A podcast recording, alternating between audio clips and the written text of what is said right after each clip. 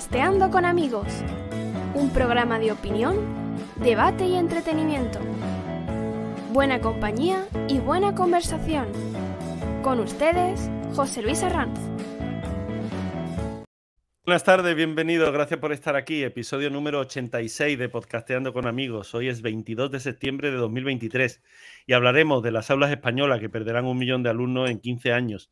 Seguiremos con el derribo de Villa La Atalaya, es una casona centenaria en Málaga.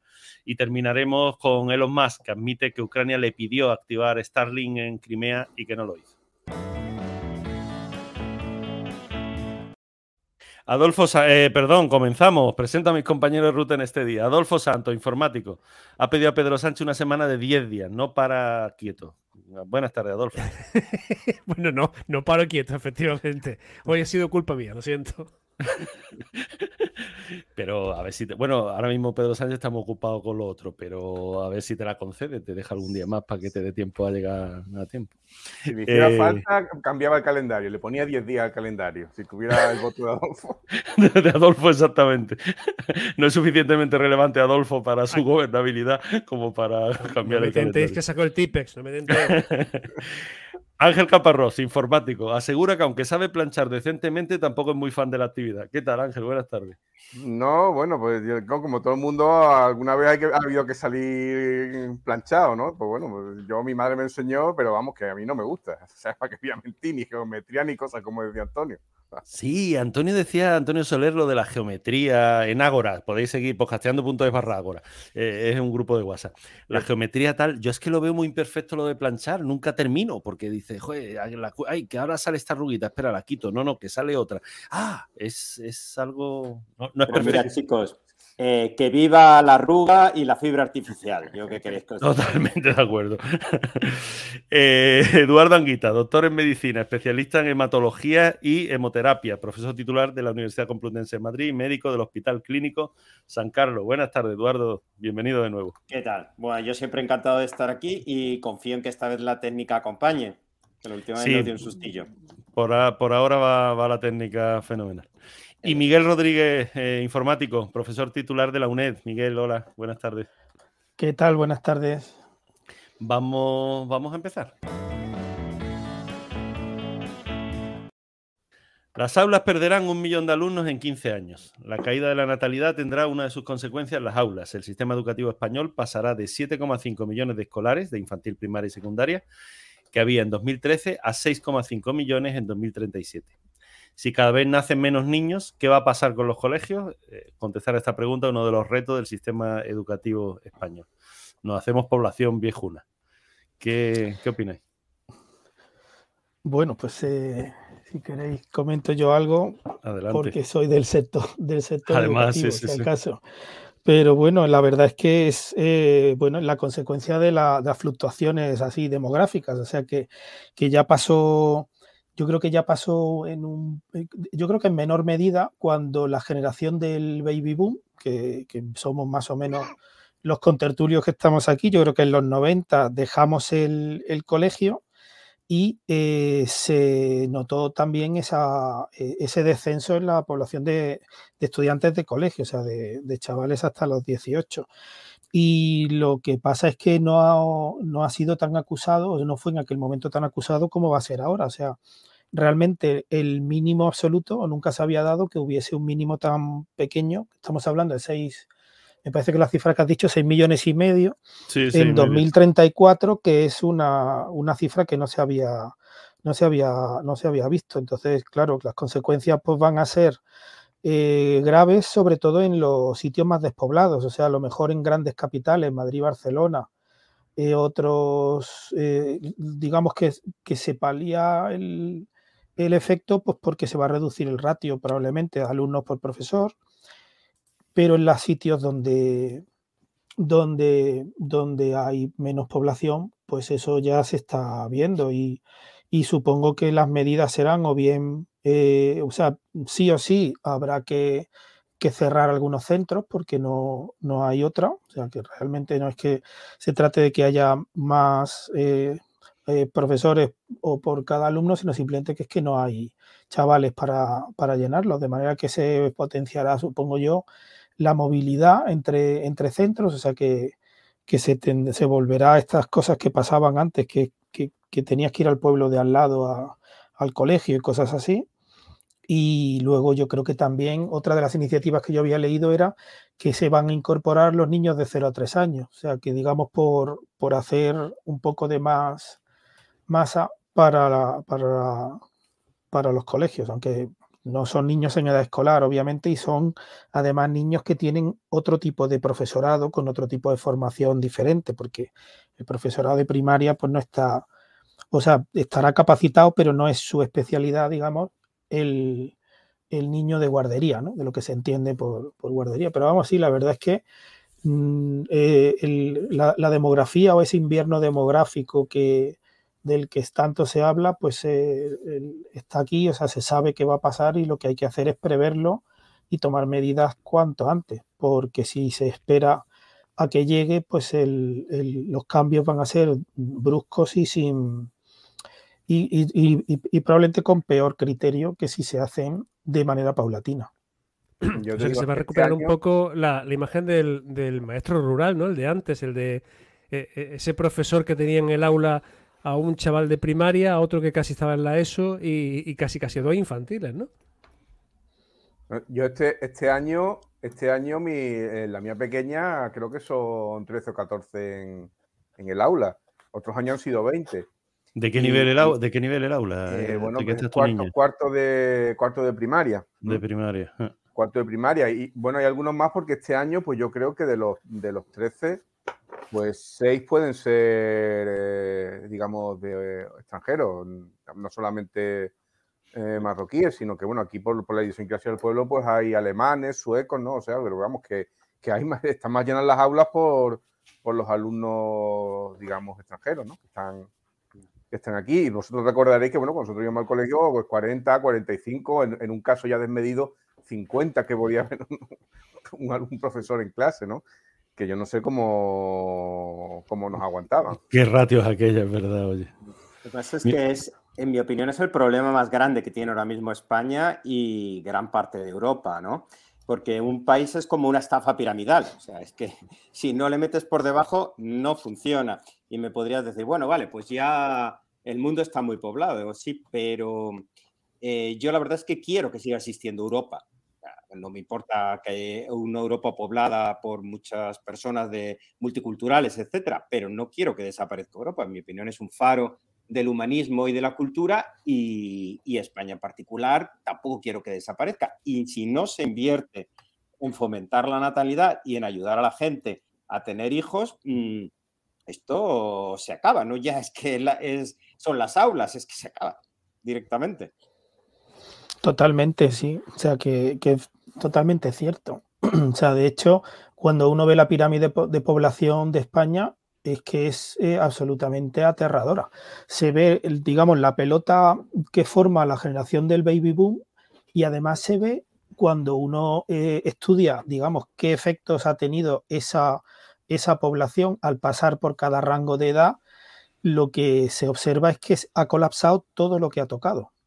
Eh, los colegios tenían 40 alumnos por clase con esa generación del, baby boom, pero cuando llegó esa generación a la universidad, colapsó la universidad, de manera que había y se implantaron turnos de tarde, cuando no había habido nunca. O sea, tuvo, tuvo que, que implantarse turnos de tarde y aulas de, de 100 personas en la universidad.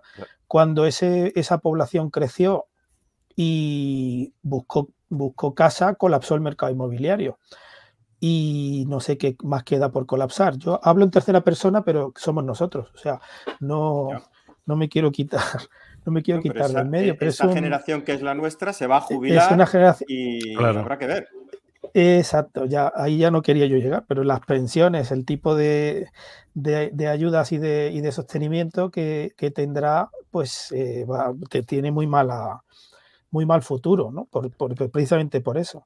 Pero bueno, España, yo creo que dentro de lo, de lo malo, pues tiene también lo bueno de que, de que eh, tiene una inmigración o puede tener una inmigración que se asimila perfectamente con nosotros. Pues nosotros tenemos una civilización detrás. Nosotros no hemos tenido colonias, eh, digamos, donde, donde eh, hemos estado, sino que nosotros tenemos algo así como una hispanidad que en cualquier caso puede, puede, o sea, puede, puede transferirse de un sitio a otro con, un, con una absoluta transparencia casi, ¿no? Los inmigrantes han sido, han venido de, digamos, de Hispanoamérica, pues bueno, sí, porque mm, básicamente nuestra cultura, hombre, con, con diferencias, ¿no?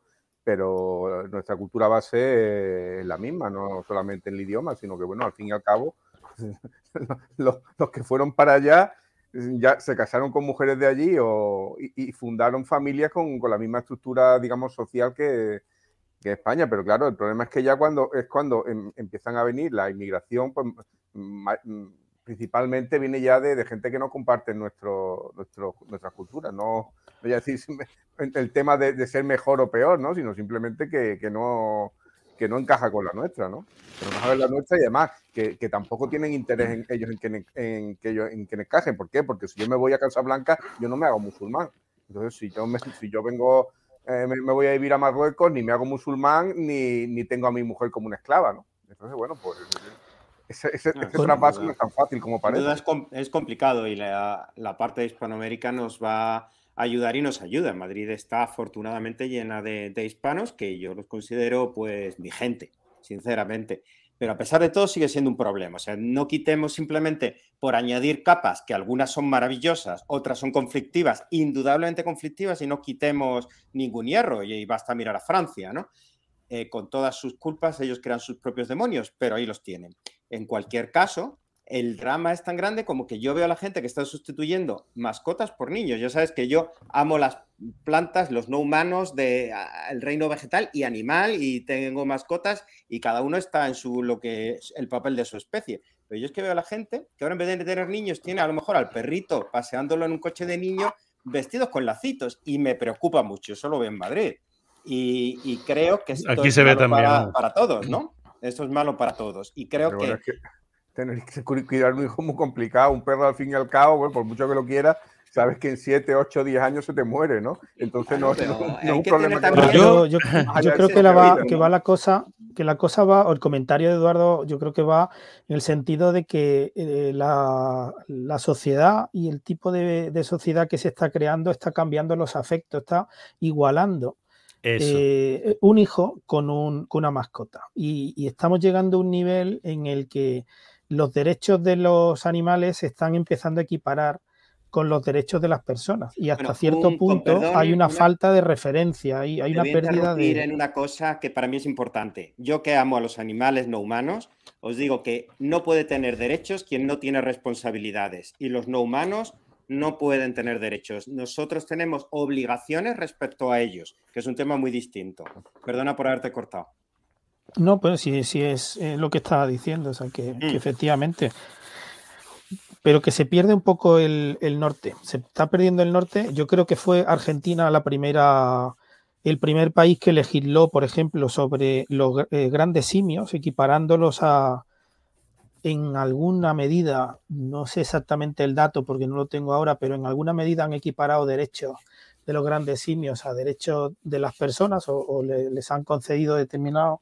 Entonces, es, esa pérdida de, referencia, eh, eso tiene consecuencias ante una sociedad. Yo creo que eso. No, es, pero vamos, comparable, no es comparable un, gorila o, un orangután con un, con un gato. no, pero yo, cognitivo, ¿no?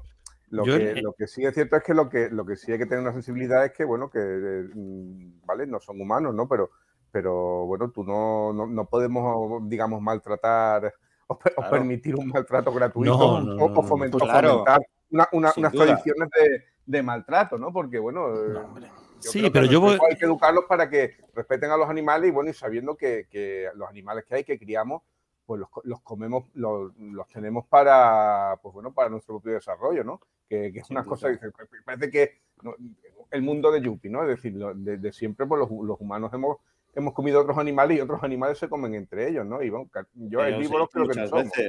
es una perdóname por favor un momento que, creo que me estoy perdiendo. Vamos a ver, estamos hablando de la pirámide poblacional, del baby boom, de que eh, las aulas se van a quedar vacías.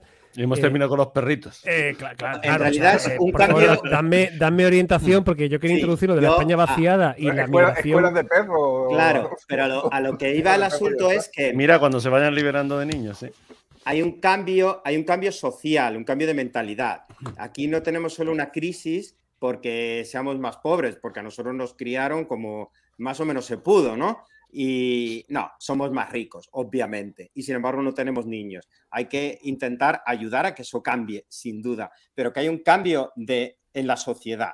Y a lo que me refería sobre las mascotas, que es un tema interesantísimo, tampoco podemos, tenemos por qué renunciar, es a que hay un cambio de mentalidad. Y ahora la gente está a otras cosas. Y a lo mejor hay que intentar volver también al valor de la familia, a intentar decirle a la gente, oye, que esto merece la pena, oye, y además merece la pena y te ayudamos. Sí, no, es decir, yo, la, a mí lo que me encantaría es poner, poner un poco de orden, me refiero a, la luz que estamos eh, eh, ofreciendo a los oyentes, quiero decir. Eh, nos enfrentamos a un primero a un problema demográfico en cuanto a que tenemos una pirámide poblacional totalmente invertida y ya no somos una piruleta, sino que esto da casi miedo porque no hay base. Nos enfrentamos además a un tema de una migración hacia las zonas costeras brutal, donde el crecimiento negativo de todo el, centro de España, e, excepto Madrid, es, es, brutal y tenemos una España vaciada realmente difícil, que eso creo que casa además poco con el tema de la población.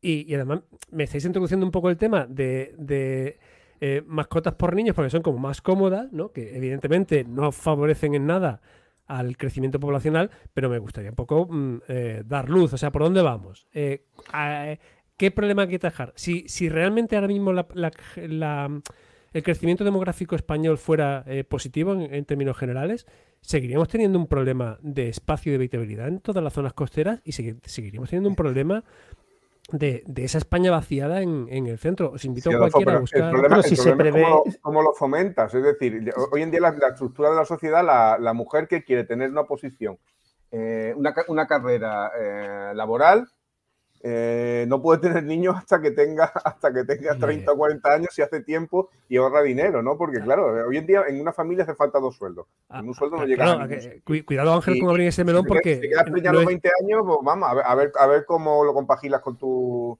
con tu trabajo, con lo que sea, ¿no? Nuestras madres, las, nuestras madres que trabajaron fueron unas auténticas heroínas porque lo llevaron todo para adelante, pero hoy en día... yo, creo, yo creo, que se quejaba, que antes, que vamos, que nos quejamos mucho más ahora porque lo queremos todos. O sea, quiere decir que los niños se han criado en literas hasta ahora, o sea, en la generación nuestra y ahora resulta que tienen que tener una habitación para jugar y, otra habitación para dormir. o sea que eso... Y, y, nosotros, bueno, nosotros ya, pues, ya tenemos niños ya, pero las generaciones que han venido pues no están dispuestos a eso. Porque es que a veces tampoco es, justo que una mujer tenga una niña a, los, a, los, 20 años, cuatro niñas, y, sea la esclava de, lo, de, la familia, ¿no? sí, decir, que tiene eso es verdad, pero ahora mismo... la, norma. Permitidme ya, ya e, en, este hueco, eh, es que está el, chat de YouTube muy animado y voy a saludar y, os leo algunas cosillas que están comentando. Eh, saludo, buenas tardes Oscar Morales, Antonio Soler, María José Molina, Ángel Soto, buenas tardes, buenas tardes también Antonio Rando desde Colonia. Eh, y por ejemplo, comentan, a ver, porque hay un montón de comentarios. Eh, por ejemplo, dice Antonio Rando, dice, problema, la gente se va de España porque no se ofrecen condiciones, la pescadilla se muerde la cola, mientras la gente no pueda quedarse, también los inmigrantes que viven en España se van.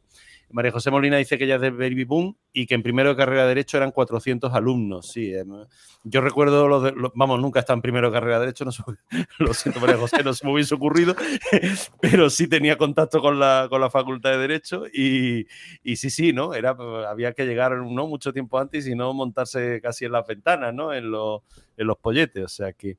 Y luego Antonio se le dice que es el efecto Tamagotchi, muy vinculado a la individualidad y al egoísmo. Eh, Antonio Rando, joder, es que no han parado. Dice, a mí el otro día un alemán me dijo que era muy difícil hacer contactos con alemanes a no ser que tuvieras un perro. Repito, era un alemán. Y Ángel Soto dice, la vida social de, comillas, el dueño del perrito X es interesante. Coincides en horarios y no tienes otra cosa que hacer que hablar con otros dueños. Eso Adolfo lo conoce a las mil maravillas. Eh, bueno, esto es más o menos lo que, hay un montón de cosas más. niño has ido al parque con el niño, ¿eh? que también se socializa con el niño en el parque. Oh, sí, sí, es verdad, tienes razón, tienes razón. No solo con, de los dueños de perritos. sí, es verdad que se sociabiliza mucho. Y el chat de padres. antes de que cambie. bueno, eso a mí me ha pillado ya muy, mayor, eh, Eduardo. para, ver, para, ver, cómo son los chats de padres, lo mejor es verse las películas de Santiago Segura, que lo describen perfectamente pero no sé si habéis visto alguna de las que hace. una no hace tanto, sí, sí. son muy ilustrativas. pero aún antes de que cambies, antes de que cambies de tercio, tengo un dato, por ejemplo, de un informe que hicieron en el País Vasco, que resulta que el efecto que va a tener la bajada de la población de, niños va a ser que se triplica incluso o se duplica con, crece el gasto medio de, educación, por, o sea, del gasto por estudiante. O sea, el dato que tenían era de 3.900 euros a 8.500 euros por estudiante. O sea que el RAT, porque tú tienes que seguir encendiendo la luz, manteniendo la calefacción, teniendo personal, o sea que encima tienes esa consecuencia de que tienes que preverlo eh, con tiempo, tienes que saber con tiempo cómo vas a reubicar los recursos para, para, que eso pues siga funcionando todo lo que se pueda. Y yo no sé si con el panorama que tenemos eh, nuestros políticos que velan por nosotros están eh, con este, esta problemática, tienen en la cabeza o, tienen otras cosas.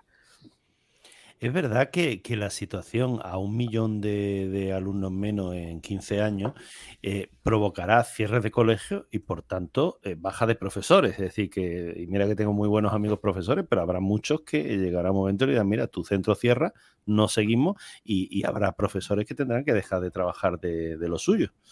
No quedará otra en universidad. yo ya conozco un instituto que ya tiene una tasa baja de alumnos, o sea, pocas unidades, con pocos alumnos, eh, sobre todo en la, rama tecnológica. total, totalmente. Digo que la universidad viene después, obviamente. Claro. Esta pelota demográfica afecta a la universidad. La universidad va a llegar llegará el momento en el que perderá de los 72 universidades que hay, quedarán la mitad.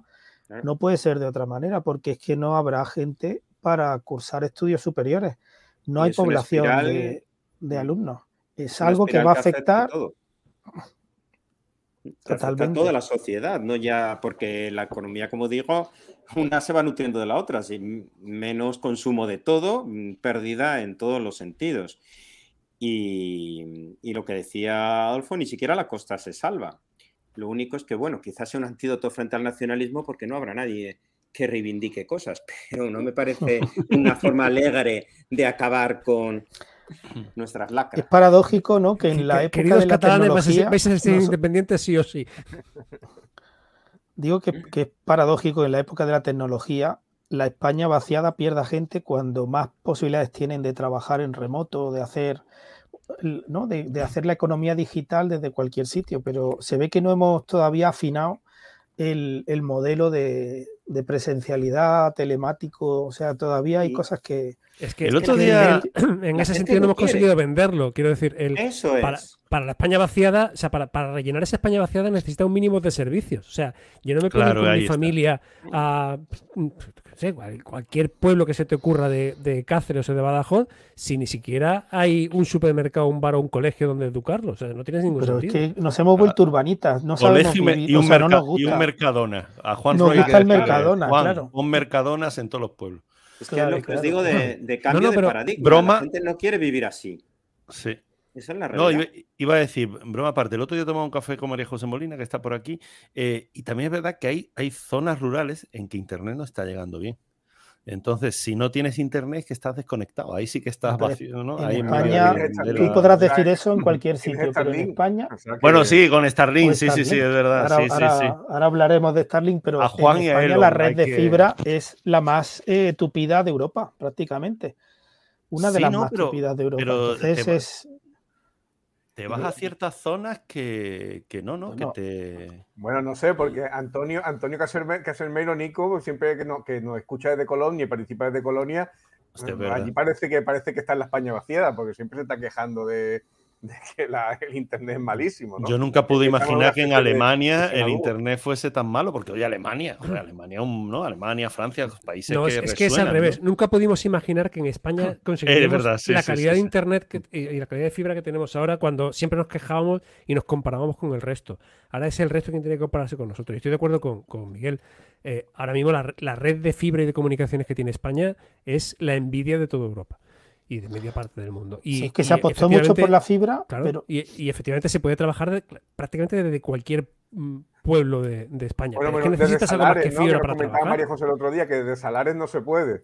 Salares ahí en lo alto de, la sarquía, la cobertura es... Sí, sí, sí, es mala. A, ver, y posiblemente en Archez pues no haya una calidad increíble, pero... Mm, es que necesitas algo más que fibra y un portátil para vivir. O sea, necesitas tener un mínimo de servicios, que tengas, eh, con de Perogrullo, una farmacia, un bar, un banco. Es que eh, si prácticamente están, desapareciendo los bancos de, las grandes ciudades porque ya todo es telemático, eh, no sé, planteando en un pueblo, ¿no? Y, y, lo de la farmacia, que me parece una chorrada, es como fundamental. Y el bar, es que un un pueblo sin un bar donde la gente socialice y se, y se integre es como un pueblo muerto, aunque parezca una chorrada.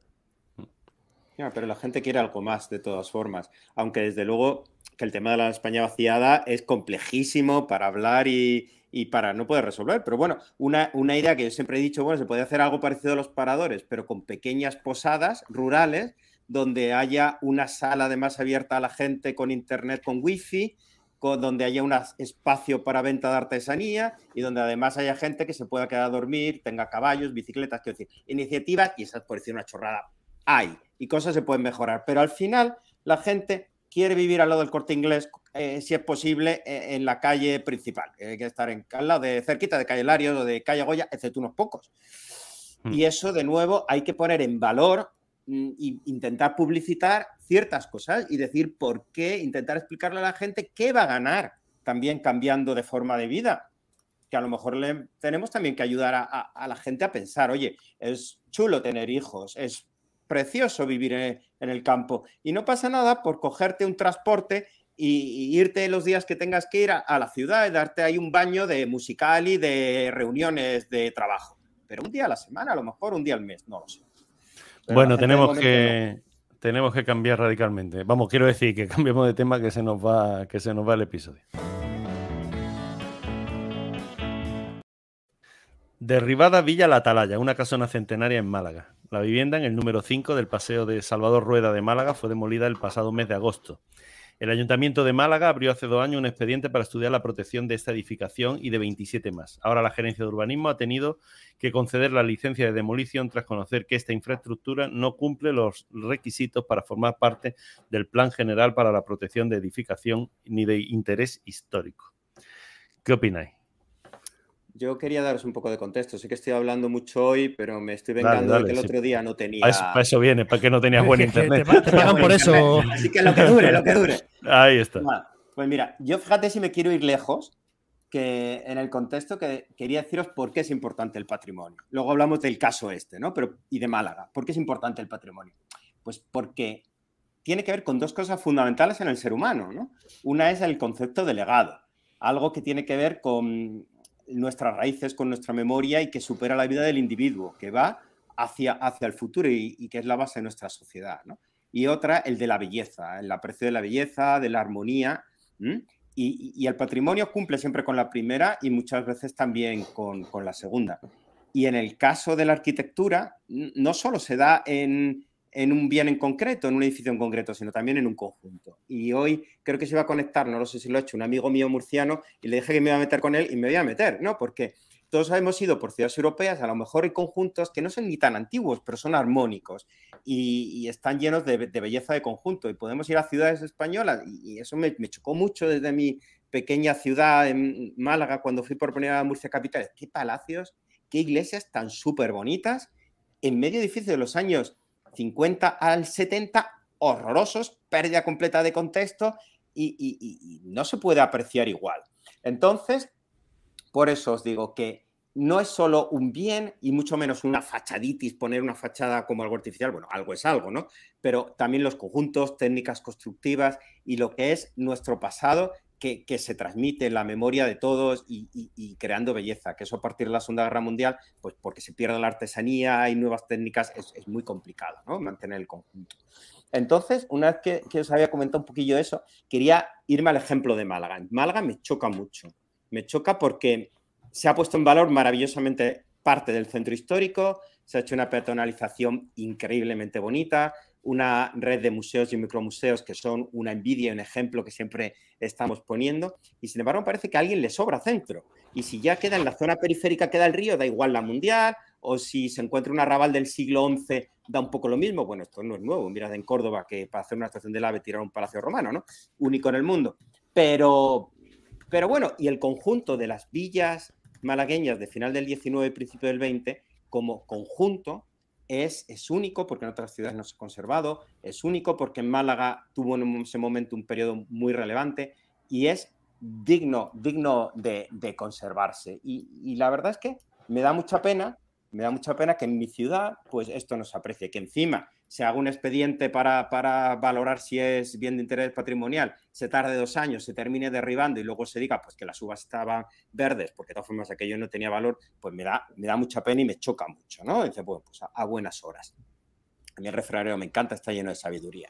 Pero bueno, y, y, me da mucha pena por parte de los políticos y por parte de los ciudadanos, ¿no? Que no, que no parece que esto les, les termine de, llenar mucho. Yo sé que es un esfuerzo, pero, pero ahí está, que hay que hacerlo. Lo que dice, lo que dice el ayuntamiento es que, eh, vamos, yo creo que tienen como una especie de, o, digamos, la gerencia de urbanismo en su momento lo que decía era que es que no cumplía con los estándares del, tipo de edificación de su época. algo así como te castigo, te, castigo porque no no era la tipología. Sí, bueno, a lo mejor hacia posteriori, pero vamos. han dicho después. Suena a excusa barata. Sí, te lo aseguro. Se ha, dicho, se ha dicho después de que la tiren, que eso me da, me da doble pena, ¿no? Por lo menos cállate y disimula que has tardado dos años y no has hecho nada. Pero es un ejemplo. O sea, no es ya la villa esta, que me da mucha pena, que está al lado de casa de mis padres, que la recuerdo y forma parte de esa memoria. Lo que yo os digo, joder, mi ciudad es mis recuerdos, ¿no? Y no quiero decir que sea inmovilista, no quiero decir que, que no pueda evolucionar pero eh, que evolucione con belleza y manteniendo esa memoria. Pero que hay, es verdad que hay hechos históricos, o sea, por ejemplo, en el Camino Nuevo hay villas de las que, que hay allí que son recuerdos históricos de, por ejemplo, eh, toda la, todo el espionaje de la, de la guerra civil. O sea, eh, en, concreto había un agente de la Cominter que era Arthur Koessler, que tiene unas memorias interesantísimas, era amigo de eh, vamos, era eh, amigo de John Dos Pasos, de Hemingway y tal, y estuvo en Málaga y tiene una historia así muy rocambolesca porque fue el que causó que, que, intercambiaran, lo intercambiaran a él por la esposa del aviador Carlos Haya. O sea que tiene una. Y, estuvo alojado este hombre durante la guerra civil en una villa que se llama Santa Lucía, que estaba en el Camino Nuevo. Y, que, y que tiene, o sea, que digamos que toda esa Málaga histórica pues tiene su historia detrás, probablemente que se puede remontar al siglo XIX, no solamente a la guerra civil.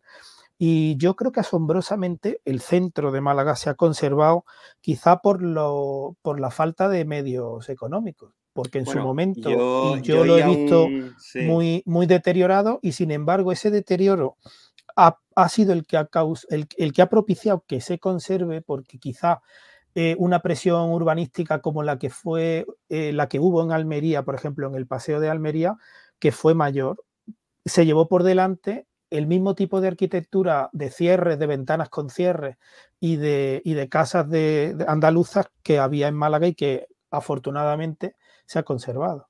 Sí, está claro que ya te iba a decir que yo hoy una vez en una conferencia un tipo de Filadelfia decir que nada, que nada conservado el patrimonio mejor que la pobreza, pero hasta que llega el momento que lo precias. Pero tú vas a Inglaterra y ahí se, se, tienes ideas, verdad que mucho es, es, victoriano, ¿no? O está hecho en época victoriana, pero se tiene muy a gala lo del conservar el patrimonio, aunque teniendo mucho menos, ¿no? Y, y el patrimonio en su contexto y el que tienes una casa así, y bueno, por lo menos, aunque la dividas en varios apartamentos, pero la conservas. En Málaga también se ha hecho un poco, ¿no?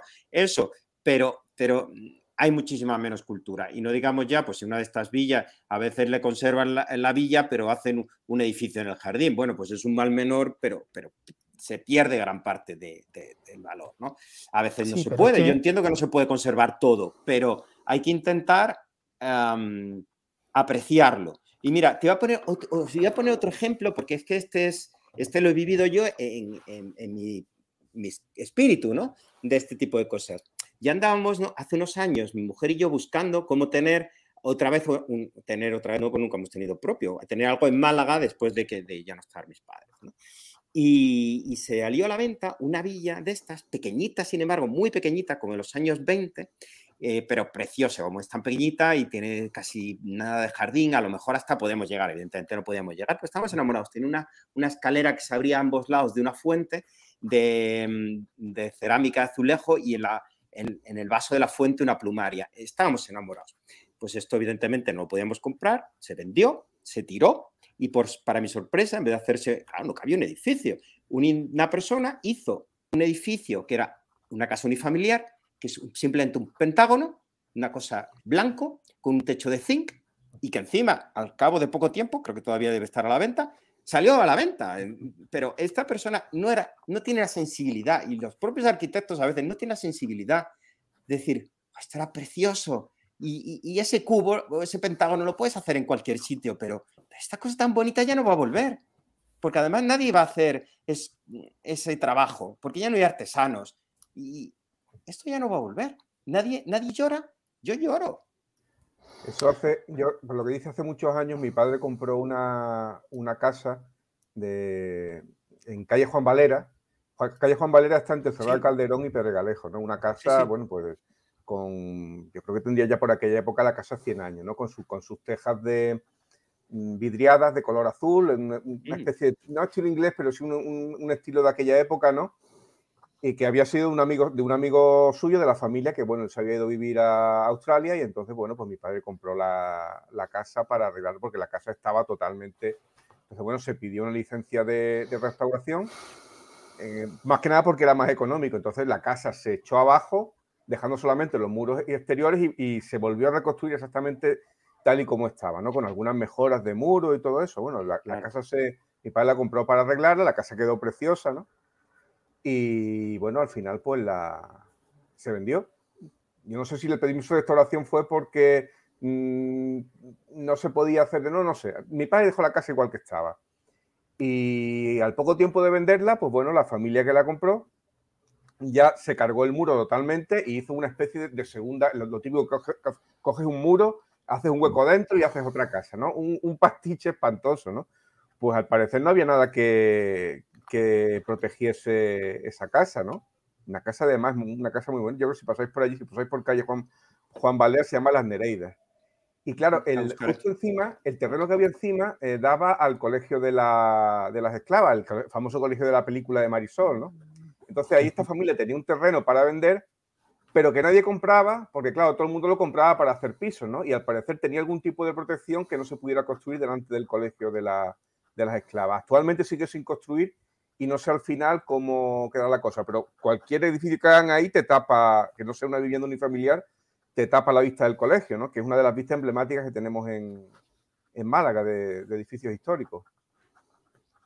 Pero ¿dónde creéis que debe estar la línea que separa el mantengo ciertos edificios y no los mantengo. Pues supongo al final el Ayuntamiento de Málaga dice no, eh, no que hubo un expediente y demás, y bueno, luego se ha, entendido de que no, no, formaba parte del plan general. Yo creo que por lo menos no poniendo cagada donde no toca, ¿no? Es decir, que tú tienes una zona que tiene un entorno con un determinado estilo de casa y de pronto hace allí por, y, hace un piso de siete plantas, ¿no? bueno, eso lo, ha hecho, lo han hecho bien muchas capitales europeas, o sea, Londres, eh, París, Berlín, bueno, Berlín tiene una, situación completamente diferente porque Berlín partía de, de, tres kilómetros de ancho del muro de Berlín que estaban completamente sin edificar. O sea que aquello es que se reinventó.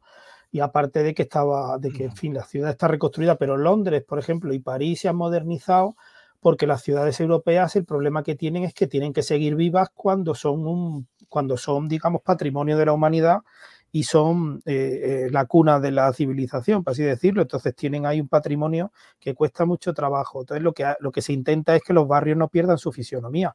Y el Madrid de los Austrias, pues se intenta que no pierda su fisionomía, pero fuera de ese entorno se está haciendo una operación que ya está en marcha, que se llama la Operación Chamartín, que va a hacer una especie de, de, vamos, algo parecido a la de Fans, pero con un poquito más de vida, porque aquello en París salió francamente mal porque se hizo una zona muy eh, comercial, vamos, no comercial, una zona muy de, de oficinas sin vida, digamos, de, ningún tipo. Pero Málaga tiene que evolucionar, obviamente, no se puede quedar parada. O sea que lo que es eh, lo que está claro es que las ciudades tienen que seguir vivas, pero hay que mantener y, digamos lo que es el centro histórico con la fisonomía que, se mantiene. Y eso pues afecta, por ejemplo, a edificios que se han intentado hacer, por ejemplo, o se han hecho que, se hicieron en el desarrollismo de los 60, de los 70, que francamente son una defesio, pero, pero ahora mismo yo creo que se están haciendo las cosas mejor. O sea, sinceramente me parece...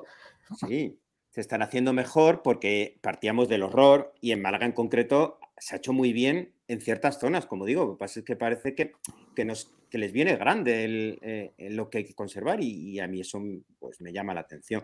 Pero Málaga no es un ejemplo me terrible. Me encantaría de verdad que compararais el, eh, la superficie del centro histórico de Málaga con la superficie del centro histórico de Sevilla, claro. de Granada, o sea, no, quiero irme a Madrid, me, parece que queda un poco... no, pero el de, el de, Sevilla es probablemente el más grande de España, si, si me apuras, en el sentido de, de verdaderamente de, gran valor patrimonial. Lo que pasa es que se puede conjugar. Eduardo, compáralo con, con, Granada. O sea, aquí nos enfrentamos, como en otras muchas ciudades de costa, a, aquella arquitectura especulativa de los años 60, hmm. donde hay que construir sí o sí eh, esas grandes torres que aún estamos sufriendo y que parece que no hemos aprendido desde entonces.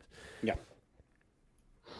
Pero es que Granada, o sea, que decía, hay ciudades que son un ejemplo, eh, digamos que, o sea, casi que, que, no sirven de ejemplo. O sea, Granada es intocable, en el sentido de que, de que casi eh, tienes que congelar el, centro de la ciudad porque eh, eh, es algo a preservar en su totalidad. Pero hay ciudades que pueden evolucionar mucho más. Yo, por ejemplo, no, me malinterpreten, no estoy en contra de la evolución, pero eh, todos recordáis la zona de la Coracha, todos recordáis la zona, todo lo que rodea la Alcazaba de Málaga, no sé yo qué, mm, qué tendría que envidiarle a cualquier otro centro histórico. ¿Y queda algo? Y la Coracha, hubo, la Coracha hubo, intención de, o por lo menos un proyecto para rehabilitarla y, al final nada que nada. O sea que, eso desapareció, ¿no? Me decís de Granada, pero tú no puedes ir a San Jerónimo a ver la tumba del Gran Capitán, bueno, o los frescos, o lo que quieras, maravilloso ejemplo del Renacimiento español, por una calle decente, porque todo está también mm, en Granada hay una zona bien conservada, y, pero Granada ha ido sufriendo una decadencia y una falta de, de, cuidado que no es ya la de, la de los años 50, 60, pero vamos, que es, el, que es la época del, mayor desastre. Y todavía se siguen tirando maravillas. Y, aquí tenemos ejemplos muy conflictivos también, pero, pero no se trata, tú puedes hacer muchas soluciones, tú puedes dividir en apartamentos, puedo aceptarte según donde un recrecido, un ático, como se están haciendo muchos en Madrid, puedo hasta aceptarte como se ha hecho en uno de los poquísimos palecetes que quedaba en la castellana, que lo han envuelto en un edificio de cristal, pero por lo menos está de entrada el palacete. Dentro de, ese camino de entre la preservación absoluta, que es muchas veces necesaria, a otras soluciones, hay muchas antes de derribar el bien, porque una vez que se ha derribado, ya no vas a tener nunca lo mismo pero, se ha intentado hacer de, una, de una manera más. Por ejemplo, Málaga tiene eh, tiene hallazgos que son estupendos. O sea, que han cogido, o sea, digamos, la Junta de Andalucía eh, ha, financiado preservar, por ejemplo, un entorno de mezquitas funerarias que hay cerca de la Alcazaba, ha preservado una villa romana eh, que hay en Benagalbón, y sin embargo, por ejemplo, yo creo que hubiese sido la oportunidad de abrir la Plaza de la Merced eliminando el cine Andalucía y sin embargo se va a construir allí. Y, sin, y, por ejemplo el cine Albéniz, que sería la, la, contraparte, digamos, de, esa edificación, está amenazado por ciertos...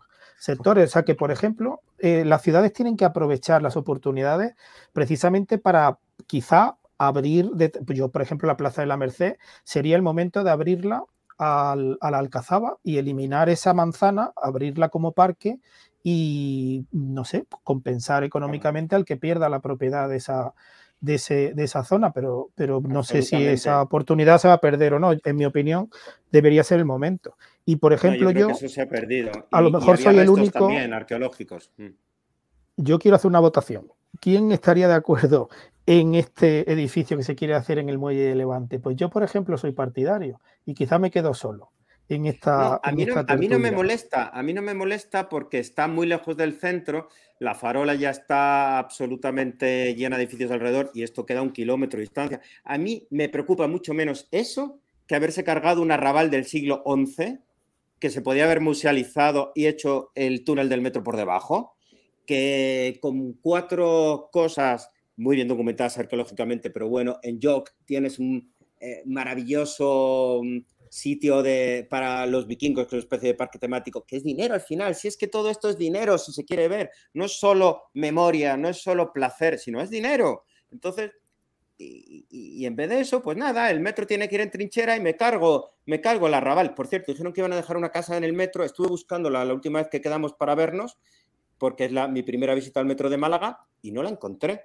No lo sé si se ha conservado, porque yo no la encontré, ni siquiera una que dijeron que iban a dejar de ejemplo. Entonces, chicos, los recintos funerarios con mitrat que, llaman mezquitas sin serlo, me parece maravilloso. Ya que he puesto el ejemplo de Murcia, pues ahí está Cartagena con muchísimos edificios de ese tipo, como también en, la pequeña villa romana de, Benagalbón que vimos juntos.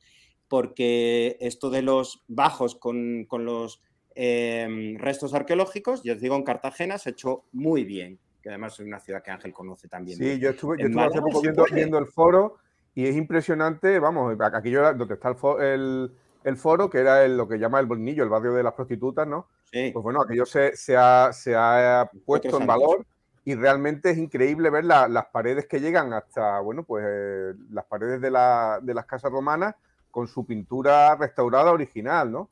Eh, yo creo que eso en muy pocos sitios se, se puede ver cómo es allí y está en el centro de la ciudad. Es decir, no, es que está, no, no, está en el mismo centro de la ciudad. Comenta, comenta Antonio Sole, perdona, eh, dice que un tercio, vamos, tenemos casi cambiado, vamos, casi no, cambiado de tema. Eh, un tercio del Perchel desapareció al hacer la avenida Andalucía y el otro, y lo que queda se lo están cargando ahora. O sea que, sabéis, toda la casa, ¿no? La casa más o el, edificio más antiguo del Perchel se está también ya cerrando y, y para echar abajo. Eh, bueno, saludo también a Elena Molina, que antes me la salté, que conste en acta que se me, se me pasó, lo siento, Elena.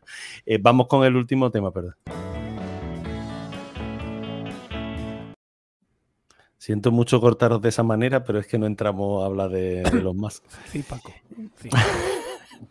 Tendré que saltarme temas como hacía al principio. Elon Musk admite que Ucrania eh, le pidió activar Starlink en Crimea y no lo hizo. Elon Musk dio instrucciones encubiertas a su ingeniero para que desactivaran la red de comunicaciones por satélite de Starlink durante una importante ofensiva ucraniana contra la flota naval rusa. Los drones submarinos ucranianos armados con explosivos perdieron misteriosamente la conectividad mientras avanzaban hacia los, buques de guerra rusos. Ahora sabemos es una hipótesis que más desactivó intencionadamente Starlink. Eh, se lió tanto con estas declaraciones que más se vio obligado a aclarar día después que Starlink no llegó a activarse en esa región. O sea, parece ser que no llegó a activarse nunca. SpaceX no, eh, no desactivó nada. ¿Qué opináis? Que un millonario eh, tenga que estar ahí eh, ¿no? en mitad de, una guerra. Primero, que allí no había cobertura, quiere decir que, bueno. Sí, que, nunca, que nunca la hubo, sí. No, sabía, no es que no hubiera cobertura, es que se ha activado, pero bueno, los Starlink están dando vueltas por todos sitios, ¿no? Y el tema, claro, no es que, no es que tampoco es que los, drones de los, de los, ucranianos lleven una antena de Starlink que conectan directamente con Internet, no, no, no es así. De hecho, una, una antena de Starlink tiene que estar fija. Quiere decir que, de hecho, cuando tú contratas Starlink, te dan, das una posición y no te la puedes llevar de paseo, ¿no? ¿Por qué? Porque, porque esa antena, como ya hemos comentado alguna vez, lo que hace es como no es una antena móvil, es una antena que no hace seguimiento de los, satélites, pues lo que hace es que los que les van entrando en campo va conmutando de uno a otro, ¿no? Entonces, si tú no le proporcionas a la antena esa conmutación para pasar de uno a otro satélite para conectarte, pues no tiene sentido. Posiblemente los sistemas ucranianos de control de, de drones, pues no son en base a una conexión directa por Starlink, sino que tendrán una serie de subestaciones para, digamos, el, guiado. En este caso, bueno, mm, no es que simplemente eh, yo creo que Elon Musk tomó una decisión, que él mm, primero no se, no se veía, eh, mm, digamos, legalmente que, pudiera hacerlo y seguramente también calibró que, bueno, que es que colaborar con destruir la flota rusa eh, en Crimea pues, a lo mejor nos llevaba a una, a una guerra nuclear, ¿no? Claro, yo creo que primero, primero apagó el satélite y luego llamó a la Casa Blanca o algo así para decir, oye, esto aquí se va a liar parda. No, no, efectivamente... no, lo tenía, activado. Luego lo que ha hecho ha sido transferir el control de, esos satélites al, ejército norteamericano para que ellos hagan uso discrecional desde, desde ya posiciones de, gobierno de, de, activarlos o no activarlos, ¿no? Pero digamos bueno, no sé si ha sido voluntario, ¿no? Porque el, ejército creo que ha adquirido voluntario, voluntario, eh. voluntario de ciudad estadounidense. ¿eh? Ha adquirido, pues, ha adquirido, ha adquirido parte ¿no? de, la, de la empresa precisamente para tener algo de control, pero vamos, que a ese nivel eh, hay llamadas de teléfono y, y las cosas se, se, hacen por una razón. De hecho, Ucrania acaba de retomar los ataques a, a, la flota rusa y acaban de bombardear Sebastopol ayer o, hoy, no sé, antes de ayer, una cosa así. De manera que, claro, ese centro ahí estratégico supongo que sigue siendo eh, objeto de deseo. Pero lo que sí es verdad que el papel de, la, de este tipo de, corporaciones, eh, no solamente los más, o sea, los fondos de inversión, BlackRock y este tipo de, consorcios tienen un poder que, que excede eh, probablemente lo que son capaces de hacer el 80 o el 90% de los gobiernos del mundo. Si hay 200 países en el mundo, habrá 20 que son capaces de decirle a estas corporaciones o de ponerle freno a estas corporaciones, no tanto por la capacidad militar o económica, sino porque son países donde las estructuras de Estado funcionan y donde se tiene conciencia del grado de control que pueden tener eh, los, este, este tipo de, de entes, digamos, o sea, que, en, otro en, otro, en otros países pues probablemente sobornen a las, a las estructuras adecuadas y, tengan más capacidad de maniobra, que también ha pasado aquí a nivel de la Unión Europea, o sea, que, se ha visto hace unos meses unos eh, y se ha visto con una detención de una vicepresidenta del Parlamento Europeo por soborno de potencias de fuera de la Unión Europea, o sea que no hablo de ciencia ficción. Eh, tengo que preguntaros que si no reviento. Eh, hace muy poco escuché en un podcast enemigo nuestro eh, a un una persona de, origen de origen soviético hablando que, que Europa, y en este caso Ucrania, no tiene ninguna posibilidad de ganar la guerra. Y me da un poco de, O sea, me llamó la atención. ¿Creéis realmente que Ucrania puede ganarle la guerra a Rusia? ¿Esto va a quedar en tablas? O como bien decía esta, esta buena mujer, em, Ucrania va a perder la guerra porque la OTAN y en, consecuencia Europa se va a aburrir de darle eh, servicio, de darle armas a Ucrania para que y que esto quede en un punto muerto. Vamos a ver, hablamos, de, hablamos de la derrota de Vietnam de, Estados Unidos, pero recordemos los rusos en Afganistán y, en muchos otros sitios. Quiere decir que no solamente y recordemos Corea que lo mismo esto acaba en una división, que es lo que se vio hace mucho tiempo. Lo que pasa es que los ucranianos no están por la labor, ¿no? entre la media luna rusófona y, el resto de Ucrania. Pero me gusta mucho que digáis Rusia, porque parece que últimamente hay que utilizar un eufemismo que es Putin en vez de Rusia, cuando está claro que, bueno, aquí hay dos, un estado, dos estados que están enfrentados en una, en una guerra y, no personas, ¿no? Pero mm, os, quería, os quería meter, eh, que este tema no, sé cómo quedará, pero una pregunta. ¿Os parece que un ciudadano de un Estado tiene que involucrarse o seguir la línea de la guerra en la que está, está su país? Quiero decir, ¿es un traidor si no lo hace? Porque a lo mejor esto es lo que un poquito subyace, ¿no? Si este señor mm, piensa, y yo no estoy diciendo que, que tenga esa idea, porque no la tengo, pero si un señor piensa que sus intereses no son necesariamente los de su gobierno en una acción bélica, ¿es un traidor? Es decir, ¿estamos en ese escenario de película de traición o, en mirar cada uno por el asco a, su sardina? No lo sé. A ver, Eduardo, en Rusia desde luego sí. En España todavía estaríamos debatiendo si sería adecuado o no adecuado ir o no ir. Y cada uno cómo se sienta. ¿Se siente usted lo suficientemente eh, guerrero como para ir? ¿Puede usted ir? ¿Puede, puede hacerlo? ¿Puede decidirlo por sí mismo? Pero eh, está claro que, en Rusia, mm, eh, vamos, ni se te plantea. Y si aún así eh, tienes ese, sentimiento que esa, esa guerra va en contra de tus principios, haces lo que han hecho muchísimos rusos, que es coger pies en pólvora y quitarte de en medio. No, no enfrentarte al, No, pero me refería a, Elon Musk, ¿no? Que mm, sin duda, bendito sea que está en Estados Unidos y puede tener un margen de maniobra y evidentemente eh, es, eh, Rusia y Estados Unidos pues no son comparables, como os digo. Estados Unidos es un hijo de Europa y por lo tanto de esa cultura judeocristiana, humanista, etc. Pero, pero me pregunto si subyace un poco eso, ¿no? Si, si más no sigue esa línea de ir contra Rusia, ¿está cometiendo traición? Bueno, pero no, no, es, debiera, ¿no? no es por eso, es que es una guerra proxy. O sea, eh, Ucrania no está en guerra sola está Occidente y Rusia en guerra en territorio ucraniano. qué bueno, Miguel, lo de guerra proxy. Sí, me pregunto qué habrá estudiado Miguel. ¿Qué habrá estudiado este tío, sí. no, es que el escenario es ese, claro. E, el, armamento procede y además es que eh, las guerras lo que hacen es avanzar el armamento. Como, como todo el mundo comprende, es el escenario perfecto para probar todos los. o sea, que, que digamos que la industria de la defensa no puede tener mejor mejor panorama eh, ahora mismo en Europa. Primero, Yo creo que porque ya no los países Stinger, ¿no? De Stinger ya no queda ni uno. Ya todo, el stock que tenían de Stinger caducados los, los, han, ya, ya lo han largado. Los han echado todos, ¿no? Pero ahora se han puesto de moda, por lo visto, unos morteros de, españoles de fabricación española o algo así, que por lo visto son son buenos, pero vamos, yo no soy, no, no, no, lo sé, o sea, yo en el campo de batalla no tengo ni idea de qué de, que están utilizando, que está teniendo éxito, pero lo que sí está claro es que es una guerra que no libran solamente ellos, o sea, está todo Occidente probando y tanteando fuerza y probablemente el escenario final será un, una, una, partición de ese territorio, porque el Donbass ya lo tenían de antes eh, sometido y con mucha población rusa. hay una guerra ahí que además lo que han hecho en Ucrania ha sido decantar la población que era rusófila, la han decantado hacia, hacia Ucrania pues precisamente por los excesos que han tenido.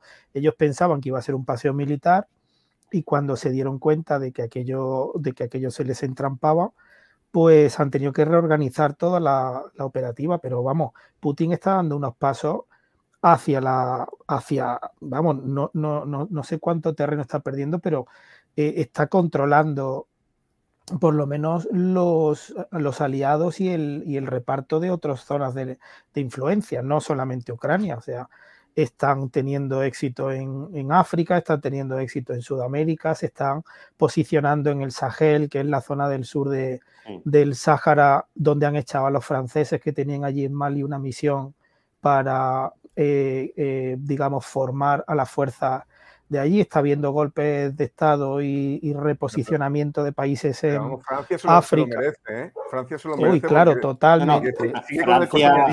se lo merece. Francia, se merece todo. No, Francia se, lo, merece todo. Se lo ha ganado a pulso de una manera, vamos, absoluta. Lo mismo que, que Indochina, Vietnam, pues es una, una cría, iba a decir una cagada, quizá no le iba a decir. ¿Cómo, se, cómo se, nota, ¿Cómo se nota que nos uniríamos a Curro Jiménez y aquí vuelve, vuelven otra vez? El, genocida que nos invadió.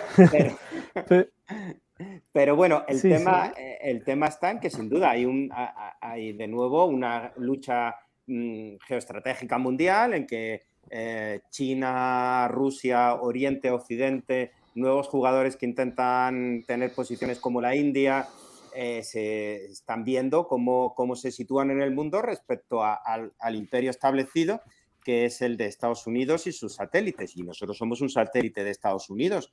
Esa es una, una realidad que, bueno, está ahí en 1898 y, ya está.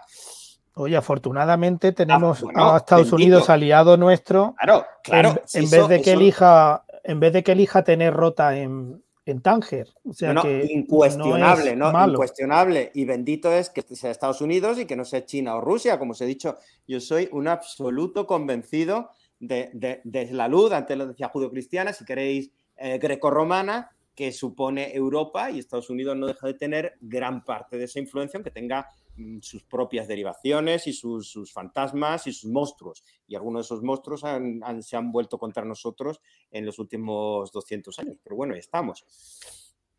Bueno, tenemos que irnos. Eh, eh, ¿Has visto, Ángel? No sé por qué Miguel ha nombrado a los bandoleros, no sé, porque aquí ninguno tenemos pinta bandolero. Eh, dejamos, dejamos lo del trabuco, ¿no? dejamos el trabuco quieto, sí. Los ancestros de Miguel el otro día nos los cuentan. Os, recuerdo que fue fuera de antena, pero hablaremos, hablaremos de los ancestros. sí, es verdad que, aquí parece que todos los bandoleros tienen que ser como Curro Jiménez. Eso es una imagen que se nos ha quedado grabada ¿no? a una generación y, y dices, si te parece a Curro Jiménez, uno de su cuadrilla, puede ser bandolero. a los jóvenes que nos oigan, que, que, pongan RTV Play y seguro que se encuentran la serie de los años 70 en, ese colorido también. No, no, no, la, están, reponiendo ahora en, la segunda o por ahí. Ah, sí. Ah, no pues me fue pues el tema de Daniel Sancho o fue un poco antes, pero sí, sí. Fíjate. No, no habrá sido. Sí, por el Daniel, porque el. Fue, antes, fue antes de lo de Daniel Sancho. Sí, ¿no? ha pillado en plena. Pues nada, que vean, los jóvenes vean, que vean la tele en formato, en formato 4.3, que no les pasa nada de nada. Hay futuro más allá de los 16 Yo recuerdo en un cineclub que teníamos que un suizo nunca había visto una película en blanco y negro. Así que, que era la primera, la del cineclub que teníamos nosotros allí. Así que bueno. Bueno, pues lo dicho, nos vamos. Eh, Ángel, hasta la próxima. Chao. Venga, hasta la próxima. Adolfo, hasta la semana que viene. Querido Cortarrollos, hasta la semana que viene. Eh, Miguel, Eduardo, un placer con vosotros como siempre. Hoy me lució cortando rollo, la verdad. Eh, Miguel, gracias. Hasta el próximo. Pues gracias por la invitación. Hasta la siguiente. A ti. Eh, Eduardo, un placer también tenerte aquí. Gracias. Placer enorme. Abrazo. Gracias a todos. Volvemos pronto. Saludos. Hasta aquí el programa de hoy.